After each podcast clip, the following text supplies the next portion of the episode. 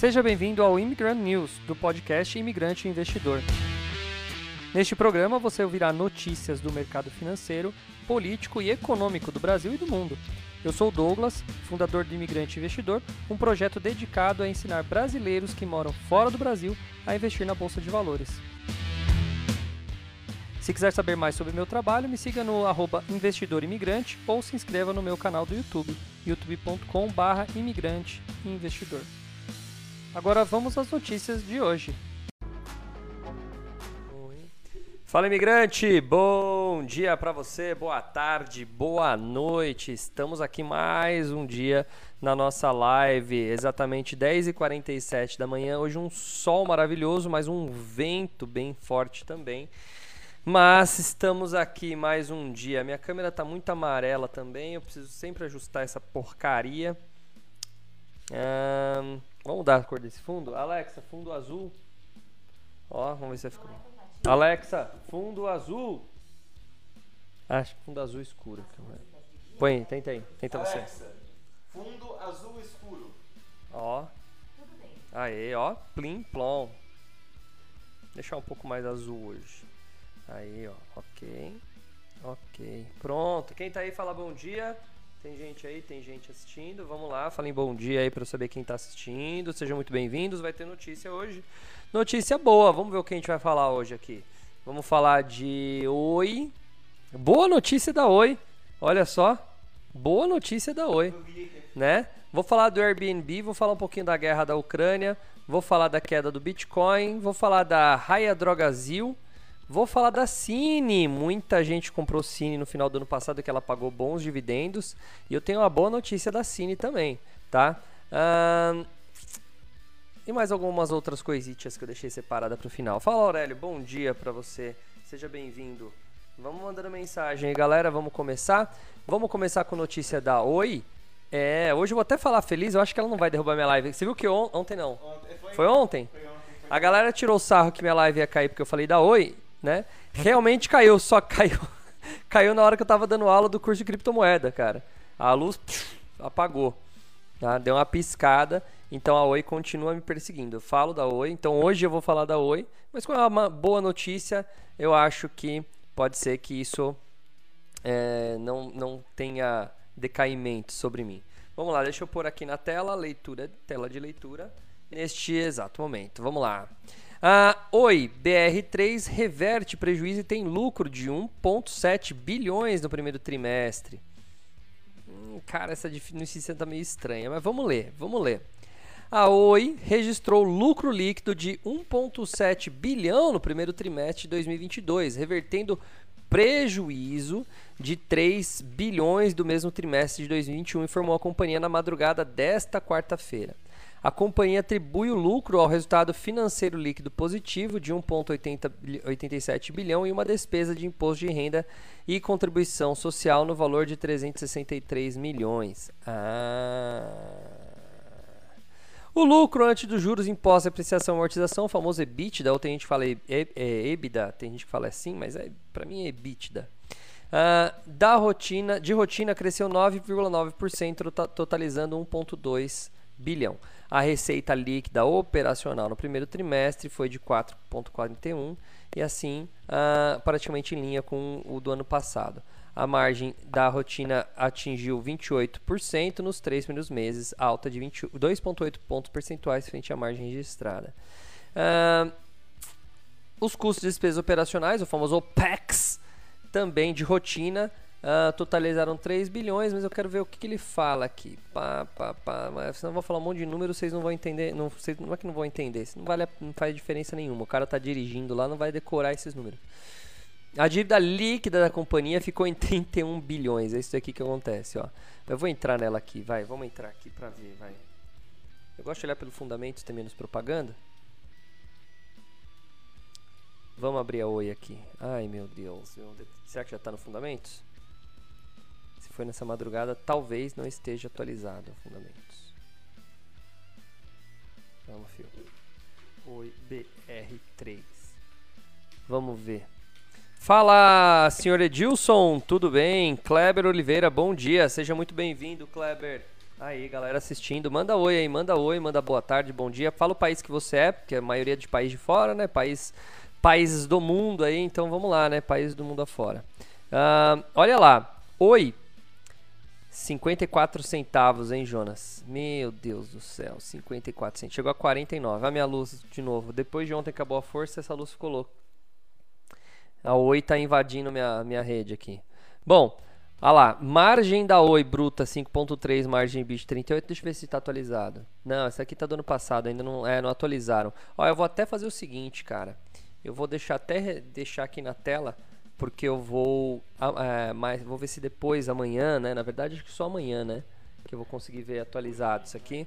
Eu vou atualizar isso daqui e vou colocar ela amanhã aqui, atualizada. Ó, oh, Paulinha Barço. A Paula eu sei que é da Irlanda. A Paulinha é da Irlanda.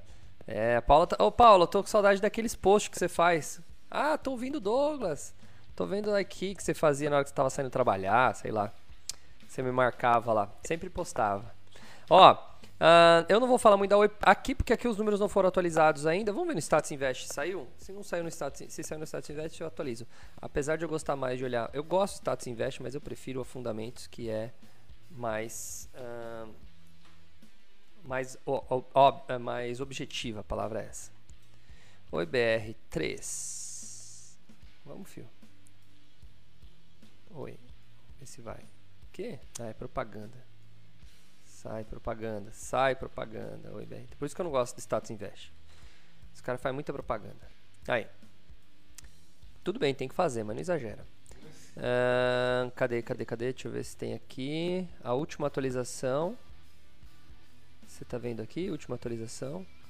Não tá. Não tá, não tá atualizado. Não, isso não é possível, será? É, os caras estão Os caras estão assim, ué, mas peraí.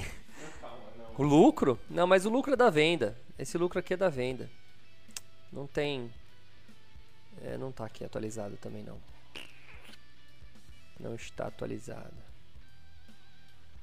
Tá tudo negativo aqui. Cadê lucro líquido aqui? Não tem não. É, vamos, vamos esperar. Vamos esperar. Amanhã eu falo da Oi. Bom, a Oi havia prorrogado a divulgação. Fala Cassiana Mich Melo Melo, bom dia também dos Estados Unidos. Olha lá, Melo Melo. Cassiana, bom dia. É, Cassiana da, da, da Suíça, famosa Lucerna. Oi havia prorrogado a divulgação dos seus resultados por conta de uma complexidade dos trabalhos de segregação dos ativos. É, eu acho que eles estavam dando uma enrolada. E integraram o PI ativos móveis, blá blá blá blá, além da necessidade de parecerem auditores. O que, que ele quer dizer? Demoraram pra caramba porque isso aqui era pra ter saído em abril, tá? Então está saindo só agora. Entretanto, a Oi antecipou a divulgação dos principais balanços na, de forma preliminar. Na, na, ocasião, tinha divulgado o EBITDA de 1,2 bilhão, alta de 8,1. Na época tinha falado 8,1,2, mas agora estão dando quanto aqui o EBITDA? Cadê o EBITDA que eu li aqui? 1,252. É, diferença pequena. Mas tá aí. Oi. Sem balada. Essa daqui é interessante, hein? Airbnb anuncia proibição de festas em todas as propriedades anunciadas na plataforma. medida será permanente e válida em todos os mercados em que a empresa atua, ou seja, vai quebrar uma galera aí. Eu mesmo tenho um sítio para alugar, não vou poder mais alugar para festa. É, é, olha, é livre mercado até onde, né, interessa. É livre peronomútil. Peronomútil. Luciana, bom dia. Ó, o Airbnb, plataforma de locação de imóveis, anunciou a proibição de realização de festas feitas por hóspedes nas acomodações cadastradas. Como se ela conseguisse proibir, né? É impressionante isso.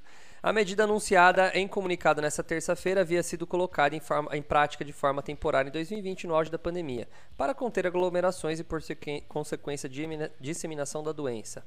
A suspensão de festas nos imóveis cadastrados na plataforma agora será permanente, permanente e válida em todos os uh, mercados em que a empresa atua, o que inclui o Brasil. A empresa explica que a suspensão dos eventos festivos nos imóveis causou boa repercussão entre a vizinhança.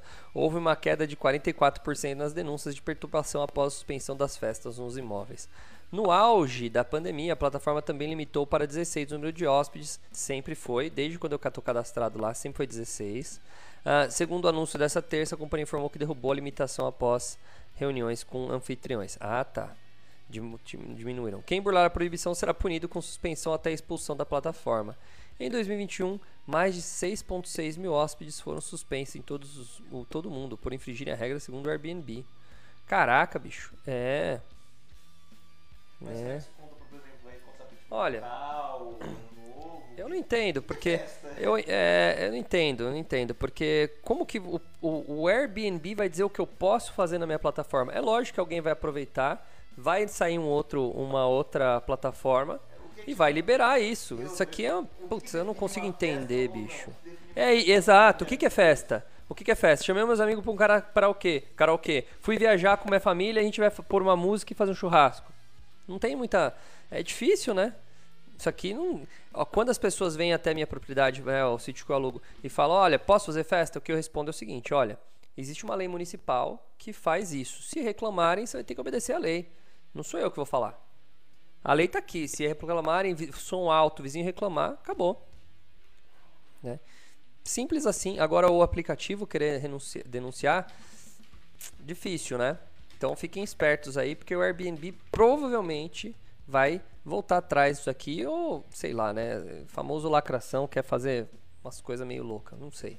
Eu entendo que, pô, tem uns caras que abusa. Eu entendo, tem gente que abusa. Mas não tem muita lógica o aplicativo querer acabar com isso, né? Bom, vamos voltar. A Luciana. Oh, bom, bom dia, Ricardo. Ricardo Rodrigues é Ricardo Lobo? É a mesma pessoa? Acho que é, né? Ah, menino, a aula de ontem bufou minha mente. Acho que é bugou minha mente. Sonhei a noite toda com Bitcoin.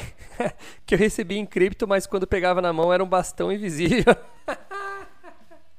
a galera sonhando com Bitcoin. É. a aula foi. Eu achei que a aula foi mais leve ontem, Luciana, mas tá bom. Se você bugou a cabeça, ficou- me sinto feliz, porque é pra isso. Se fosse pra ser fácil, né? Qualquer um achava aí matéria no YouTube. E cara ensinando Bitcoin no YouTube tem um monte. Agora eu tô tentando forçar mesmo a mente de vocês aí. Então fico feliz que tá dando certo a situação, tá? Legal, legal. Vamos lá, vamos voltar para as notícias. Legal. Ah, agora vamos falar um pouquinho, uma notícia meio chata. Ah, a guerra continua, já fez quatro meses esses dias, né? E os mísseis russos estão caindo sobre a Ucrânia. E o Ocidente promete apoio duradouro. Ah, forças russas atacaram.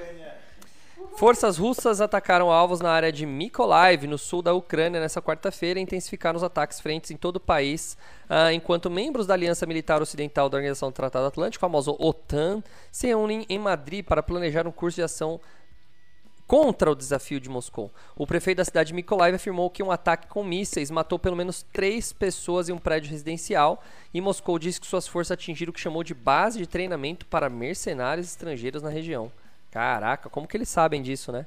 Ah, no leste, o governo da província de Luhansk disse que havia lutas em todos os lugares na batalha em torno da cidade de Lysychansk, que as tropas russas, russas tentavam cercar. De novo, aquelas palavras difíceis, Jonas. É, o governador de Kryvyi, no centro da Ucrânia, declarou que os bombardeios russos também aumentaram nos últimos dias. Várias aldeias foram varridas da face da terra, disse o governador Alexander Vilkul. Os ataques intensificados ocorreram enquanto as forças do presidente russo Vladimir Putin fazem progressos lentos, mas inexoráveis em um conflito agora em seu quinto mês e que seguiram ao ataque com mísseis em um shopping que matou pelo menos 18 pessoas no centro da Ucrânia. É, olha aqui, ó, eu vou colocar o vídeo só para quem tá vendo, né? Não dá para para galera que tá ouvindo não dá, mas tá aqui o vídeo, eu deixei separado aqui. Ó, o vídeo do, do atingindo shopping. Olha aí, ó.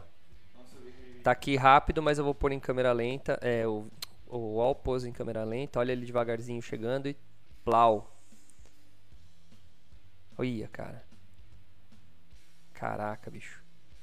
É muito louco, né, cara? É muito louco porque é, é, é muito é muito covarde, né? Porque você não tem chance mínima de fugir de, sei lá, de nada. né? E mata uma pancada de gente de uma vez só. Quando você vê e para pra pensar, não importa pra quem, né? É uma covardia, né? Míssil é uma coisa covarde. covarde. Cara, difícil. Uh, longe dos combates, os líderes do país da OTAN estavam se reunindo na capital espanhola Madrid para discutir as políticas em relação às respostas russas e também a qualquer ameaça chinesa. O alemão, chanceler alemão Olaf Scholz, o substituto da uh, da Angela Merkel, disse que os membros da aliança militar fornecerão armas à Ucrânia pelo tempo que for necessário. Já o presidente dos Estados Unidos afirmou na cúpula que os Estados Unidos estão ampliando a presença de suas forças na Europa com base nas ameaças da Rússia. Ou seja, ampliar a tropa é o quê? Ensaio para uma guerra, né? É engraçado, gente, porque se vocês olharem na história, a gente acha que assim, apertou um botão, começa a guerra, apertou um botão, termina a guerra. Na verdade, não, viu? Isso pode ser um. Exatamente, a gente pode estar tá vivendo um negócio que vai ser a Terceira Guerra Mundial, a gente não imagina que, que, que isso esteja acontecendo, né? Porque demora. Se você pegar até, a, até afundar o navio lá na Primeira Guerra Mundial, onde os Estados Unidos. Primeira ou segunda que afundaram o navio? Para os Estados Unidos entrar, né? Ah, não. É, e a segunda foi a Pearl Harbor, isso. Então, é, exatamente. Primeira afundaram o navio, na segunda foi o Pearl Harbor. Os Estados Unidos estava lá de boa, estava só olhando a guerra de longe, né? Então, não sei, não duvido nada aparecer um navio explodido aí, ter uma, um, algum ataque, matar um soldado americano, qualquer coisa assim, para os Estados Unidos declarar guerra de vez com esses caras, né? É, temos que ficar esperto. Esse ano não tá fácil, é eleição, é tudo aí, a gente vai ter que ficar ligeiro para esse para esse para bolsa de valores, essas coisas aí. Temos que nos proteger. Uh, agora, proteger como? Uh, Melo Melo, desculpa, meu primeiro contato contigo hoje. Ainda não sei como te acompanhar, quais os dias de lives ou os outros meios. Melo Melo, é, não sei se é homem ou se é mulher, porque Melo deve ser sobrenome. É, eu faço live todos os dias por volta das 10 e meia da manhã do Brasil ou uh, 9 e meia dos Estados Unidos, Costa Leste, ou 1 e meia, né? Alguns lugares da Europa, ou 2 e meia da tarde, dependendo do lugar da Europa. Mas hoje, se você chegou agora, provavelmente você tá, tá, tá sabendo do meu mini curso que vai ter hoje à tarde. Aliás, galera, hoje eu tenho um mini curso. Deixa eu pôr a tela grande aqui. Hoje eu tenho um mini curso gratuito sobre bolsa de valores para quem não entende nada. A galera que geralmente está aqui, Melo, é, são já meus alunos, são pessoas que já estão uh, acostumadas aí com o meu conteúdo, já foram, já fizeram algum curso meu e tudo mais. Mas para quem não me conhece ainda, hoje eu vou ter o meu mini curso. Uh, duas versões, eu vou ter para a Europa e vou ter para os Estados Unidos. A da Europa é 3 horas da tarde do Brasil, são 7 horas da noite lá na Inglaterra e região, né, Irlanda e tudo mais. E depois eu tenho Estados Unidos, que é às 8 e meia da noite do Brasil, 7 e meia dos Estados Unidos, da costa leste, tá bom? Respondido? Dá um ok se você uh, entendeu, tá bom? Qualquer coisa, você tem o nosso WhatsApp aí nos, nas descrições, você pode falar diretamente com a gente aqui, tá bom? Vamos lá, vamos voltar para a notícia do Bitcoin.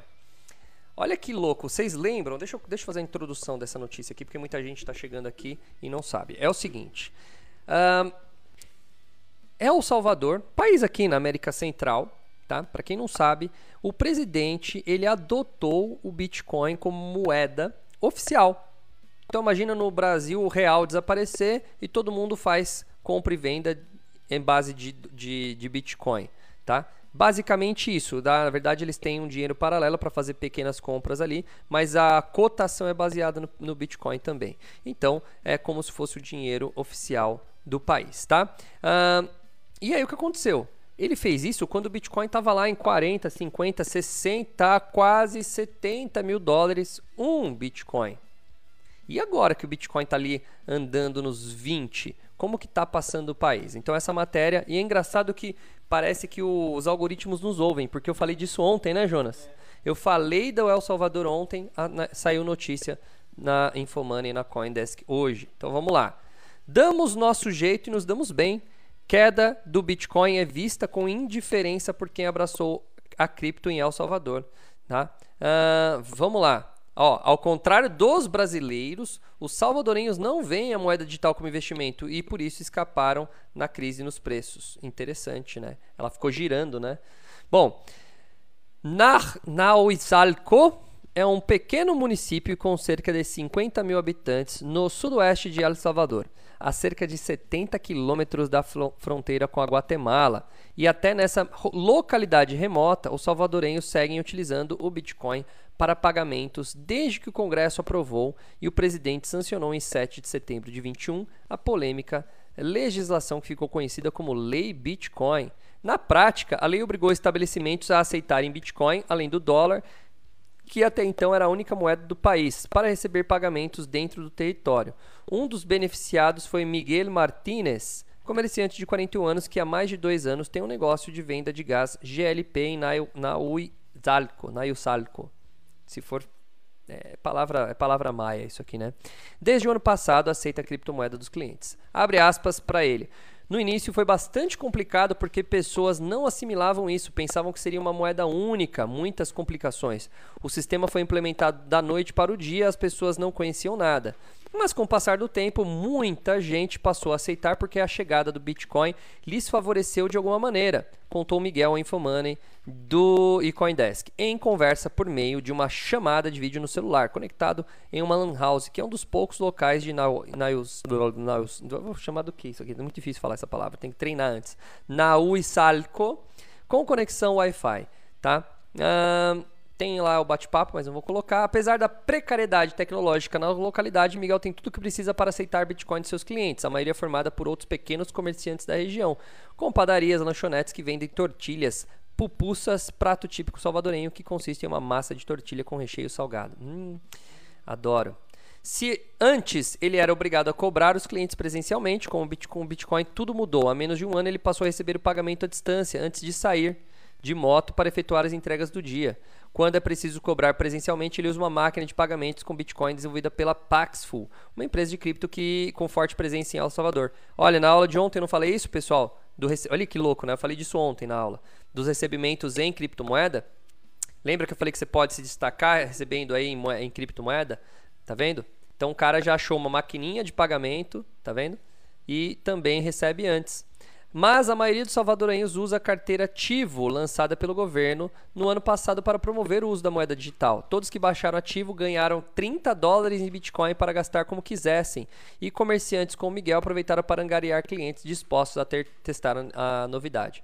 No final, quem abraçou a tecnologia continuou usando a criptomoeda, mesmo com o fim do bônus dado pelo governo. Mais ou menos a metade paga em dólares e a outra metade em Bitcoin, revela o comerciante. Olha, o cara já tem 50% de recebimento em Bitcoin. Legal, né? Inclusão financeira é um problema profundo no pequeno país da América Central. Segundo os dados do Banco Mundial, apenas 30% da população possui uma conta bancária em 2017. Caraca! A partir de 2021, com a transformação do Bitcoin em moeda de curso legal, essa realidade começou a mudar para parte da população, mesmo com a dificuldade de acesso à tecnologia. A experiência do país foi contestada logo de cara por entidades como Fundo ah, Monetário Internacional, famoso FMI, e só ficou pior com o resultado ruim do Bitcoin nos últimos sete meses. De 69 mil dólares em novembro do ano passado, a criptomoeda chegou a despencar para menos de 18 mil há poucos dias, uma desvalorização de quase 75%. Mas, ao contrário do que se possa pensar, a queda brutal de preço da moeda digital não parece ter feito diferença para o usuário médio do Bitcoin em El Salvador. Os preços dos produtos vendidos no país são determinados em dólares, e quem recebe Bitcoin costuma converter o ativo na hora para a moeda americana como meio de escapar da volatilidade. É uma stablecoin. Aí, vocês entenderam? Os caras estão usando a criptomoeda, mas estão baseando numa stablecoin. Aula, de, aula da semana passada.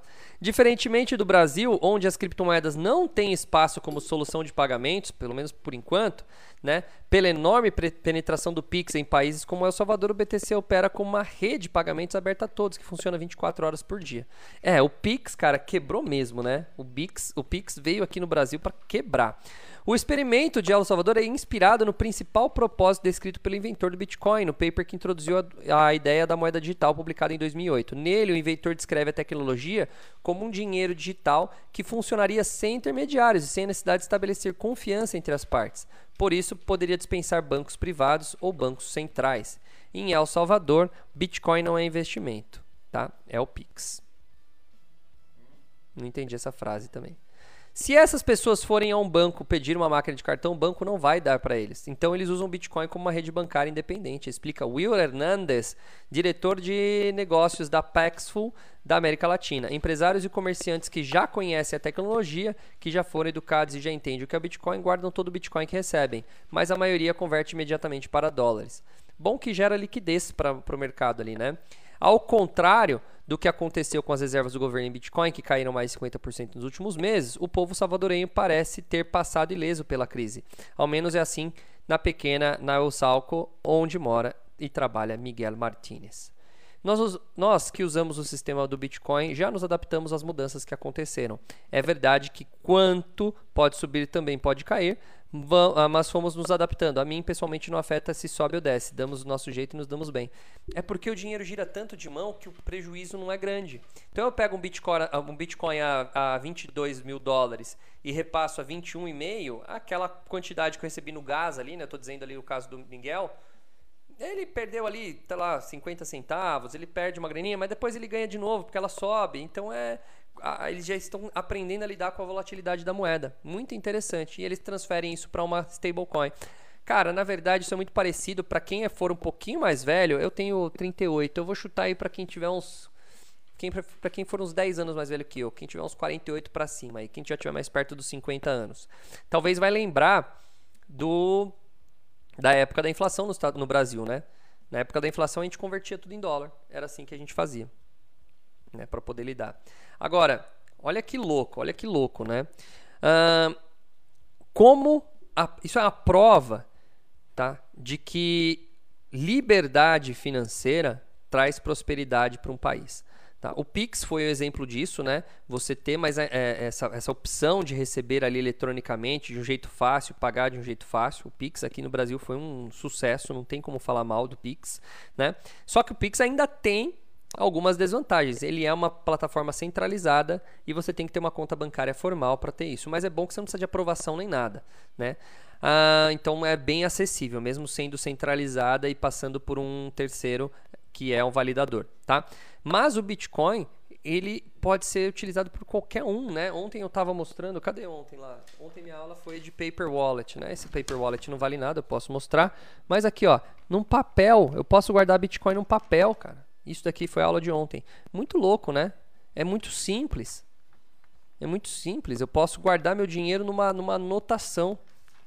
Olha que maluco isso, né? Que revolução. Então qualquer um consegue ter acesso e lá mostra que mesmo as pessoas mais pobres, né, uma vilinha lá no meio de El Salvador que não tem acesso, que tem meia dúzia de lan house na cidade, que é os únicos acessos que eles têm à internet, consegue se resolver com a, o Bitcoin. Imagina se fosse Solana, hein?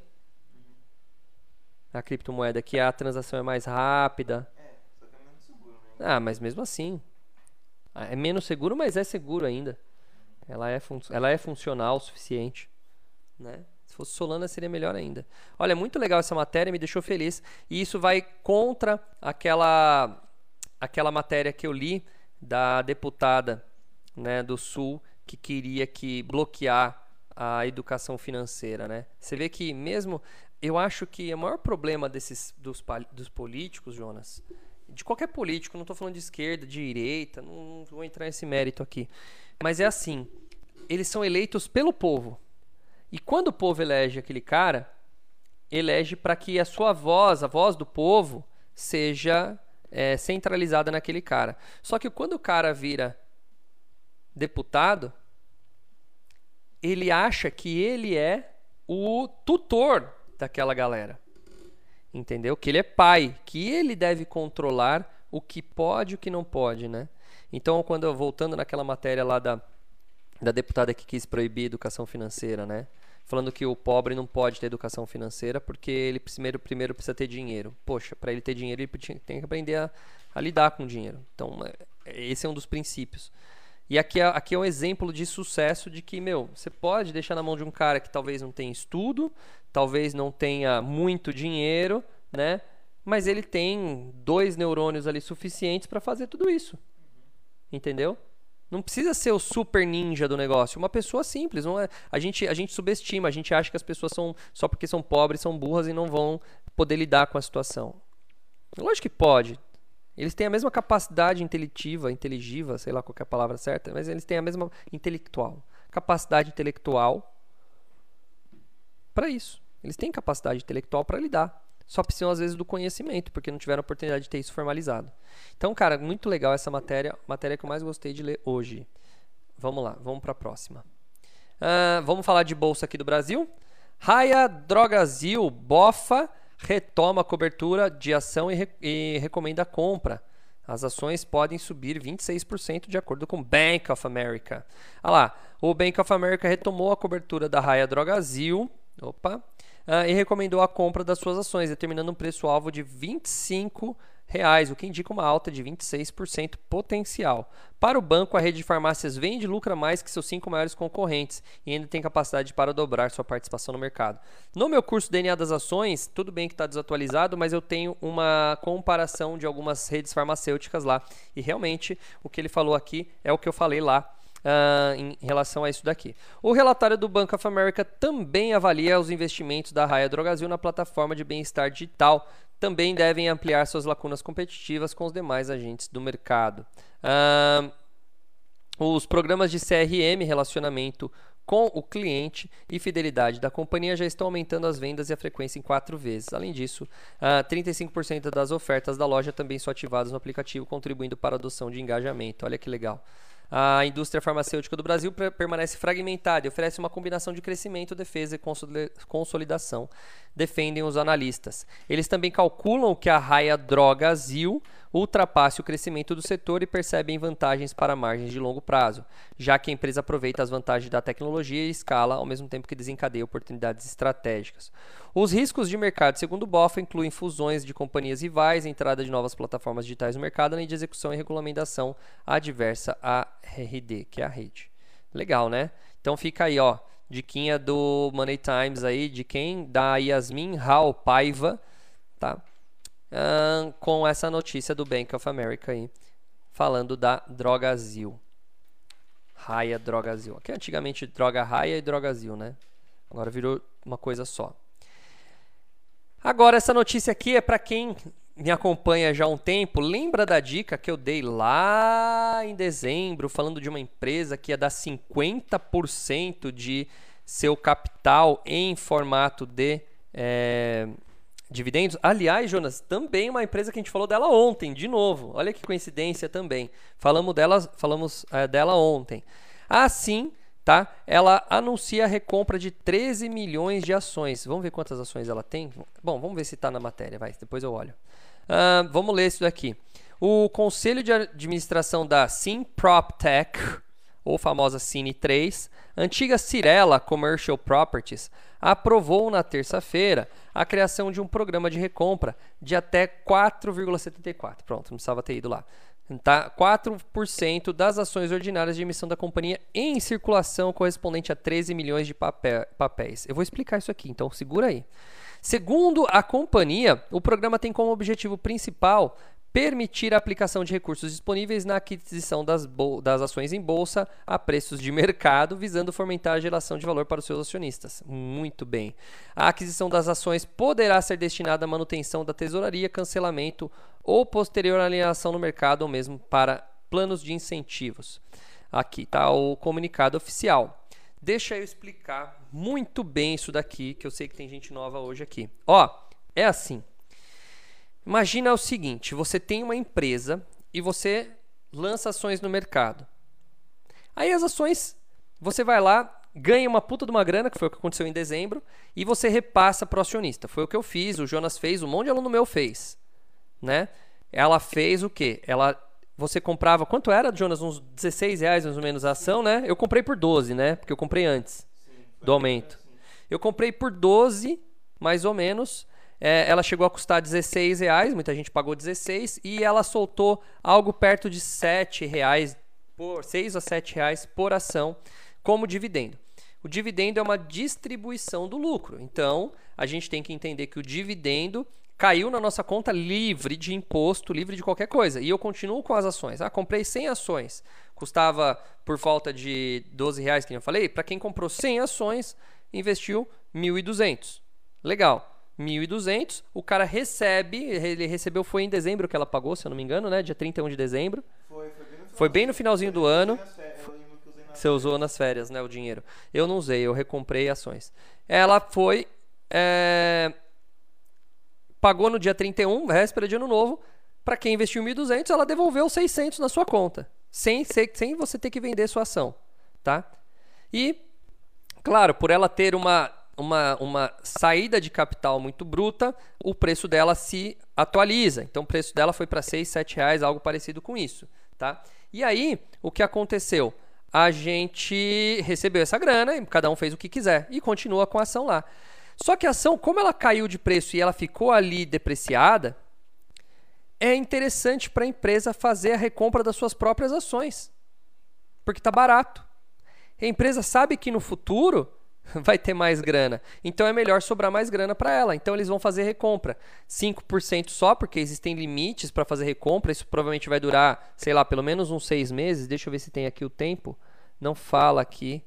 Ah, não fala quanto tempo vai demorar. Não fala. Ah, mas provavelmente vai demorar pelo menos uns 3 ou de 3 a 6 meses aí para eles recomprarem tudo isso, senão eles podem é, influenciar o mercado, tá? Mas eles recompram a ação mais barato. Cara, isso aqui é uma mega notícia boa pra gente que tem ação. Eu tenho, o Jonas tem, um monte de gente aluno meu que talvez tenha visto lá e re- re- resolveu comprar, né? Tem. Então, quando ele recompra a ação, acontecem alguns fenômenos. Um, mostra que a empresa quem melhor que a própria empresa para saber o futuro dela, né? Então ela sabe que o negócio está bom, que ela está investindo, que ela tá, vai daqui a pouco ela vai vender, vai ganhar grana, então ela sabe disso, tá? Esse é o ponto número um, interessante.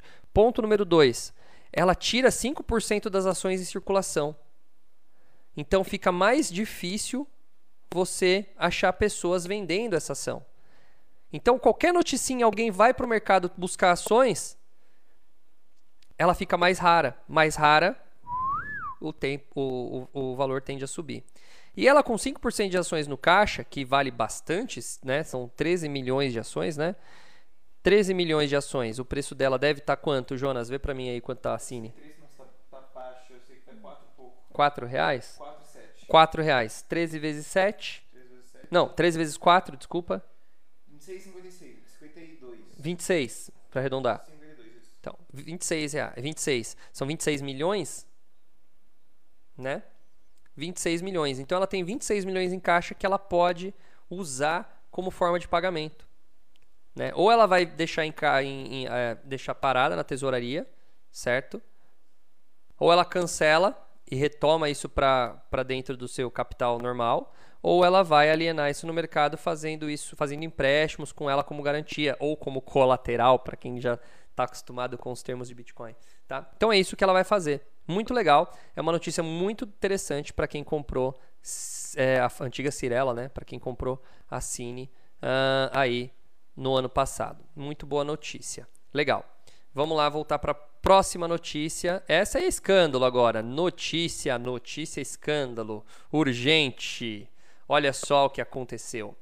Presidente da Caixa deve deixar o cargo após denúncias de assédio sexual, diz jornal. É esse cara aqui, o Pedro Guimarães, é ele mesmo. Pedro Guimarães. O presidente da Caixa, Pedro Guimarães, deve deixar o cargo nesta quarta-feira depois que o portal Metrópole revelou denúncias de assédio sexual feitas por funcionários do banco contra o executivo. O caso é investigado pelo Ministério Público Federal. Guimarães pedirá demissão para cuidar de sua defesa, segundo o jornal O Globo, que diz ter ouvido relatos do entorno do presidente. O executivo e o presidente Jair Bolsonaro conversaram na noite da terça, de ontem, né, de acordo com a publicação. Mais cedo, a Caixa informou que o pronunciamento é coletiva de imprensa com Guimarães, previstos para amanhã desta quarta, foram cancelados. O banco promove evento em Brasília, na Caixa Cultural, para tratar da estratégia da Caixa Econômica para o Plano Safra 2022-2023. É. Olha, é muito louco isso, né? A gente não sabe mais o que, o que, que vai acontecer. Ano de eleição é difícil. Vamos falar de fatos. Eu acho que o melhor presidente que a Caixa já teve na história, né? É, conheço alguns profissionais da Caixa. Alguns até de alta patente, que falaram que sim, o cara botou todo mundo para trabalhar, o cara resolveu muito problema, o cara deixou, desafogou um monte de coisas que estava rolando, desafogou no sentido de é, é, coisas que estavam travadas ali, projetos, ele desafogou tudo, tá? Então, assim, profissionalmente, indiscutível a excelência dele. Agora cai uma denúncia dessa aí. É, pelo que eu li, são cinco pessoas denunciando. Se fosse uma só, talvez ainda a gente daria o mérito né, da dúvida. Agora são cinco denúncias. Isso já deixa um pouquinho mais preocupante a situação. É, é infeliz, né? Infeliz. O cara não, a gente não pode, né, em nenhum momento é, apoiar nada disso, né? É infeliz a, o resultado, porque ele sai e profissionalmente a gente perde uma, uma pessoa interessante, né? Do âmbito de vista, né? do ponto de vista profissional. Agora, uh, vamos ver em que, que, em que, que isso está apoiado. É, o que é difícil é que é ano de eleição, então isso torna menos crível, né? Ano de eleição pode ter muita mutreta, então a gente fica assim é, vamos dar o benefício da dúvida, que acho que todo mundo é inocente até que se prove ao contrário, é o que a lei diz, então a gente vai continuar falando assim. Mas é infeliz se ele tiver, se, se ele tiver culpa mesmo, que seja punido por isso, né? Infelizmente. Tá bom? Uh, vamos para a próxima e eu acho que é a última, tá? Última do dia. Vamos lá. Plim plom aqui. Mas eu deixei uma legal pro, pro final, que é uma notícia interessante. Caraca, tá uma ventania aqui que eu só tô ouvindo voar tudo, cara. Vai vir um vendaval hoje aqui.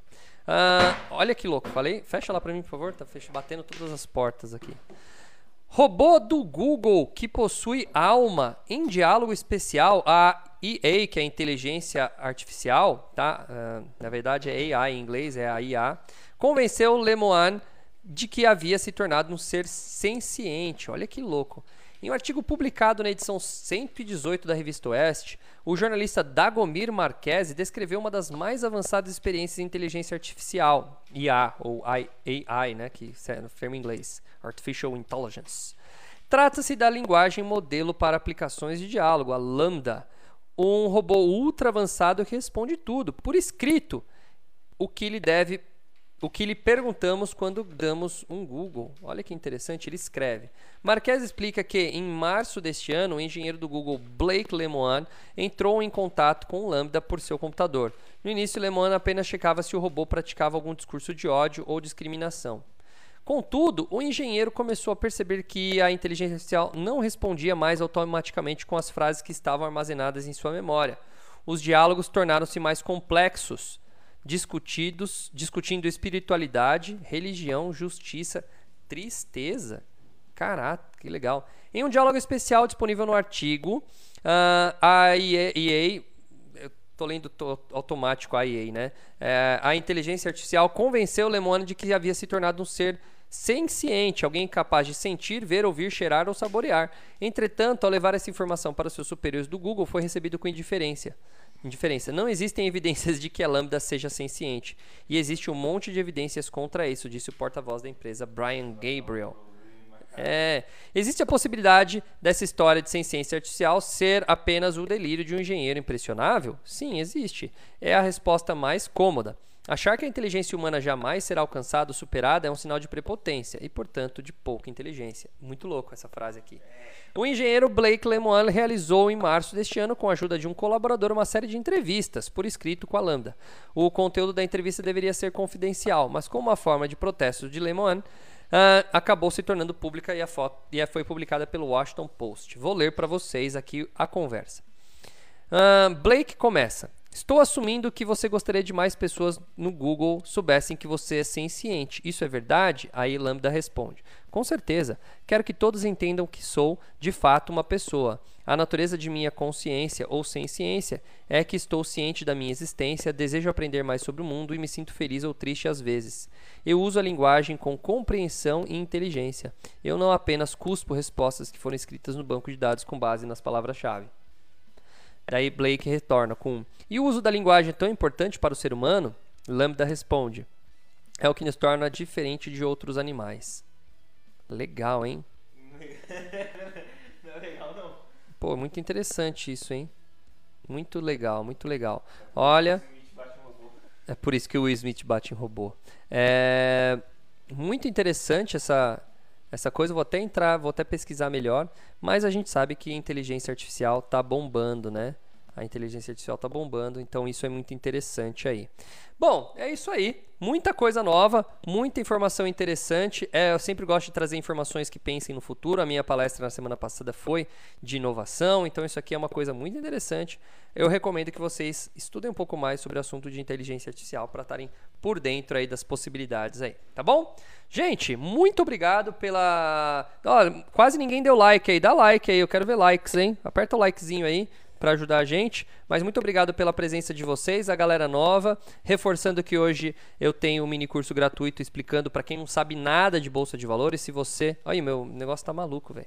Se você não sabe nada de bolsa de valores, né? Você caiu aqui agora nessa live, eu vou fazer aí sim uma aula fechada pelo Zoom explicando sobre bolsa de valores para vocês. Uma aula 100% gratuita para vocês aprenderem, entenderem um pouco mais, me conhecerem e conhecerem sobre a bolsa de valores, os riscos, as vantagens, os desafios que a gente tem ao investir na bolsa de valores, tá bom? Então, hoje às 7 da noite, horário de Londres, e às 7 da noite, horário da horário da costa leste americana, vai horário da Flórida, Massachusetts, Virgínia, uh, Connecticut, todas essas regiões aí às 7 da noite para quem tá nessa galera. Para quem tá em Suíça, Itália, uh, Alemanha, Holanda, aí é 8 da noite para vocês, tá bom? Então teremos aí nossa aula hoje gratuita para vocês. Valeu, galera. Um abraço para todo mundo. Valeu. Tchau, tchau.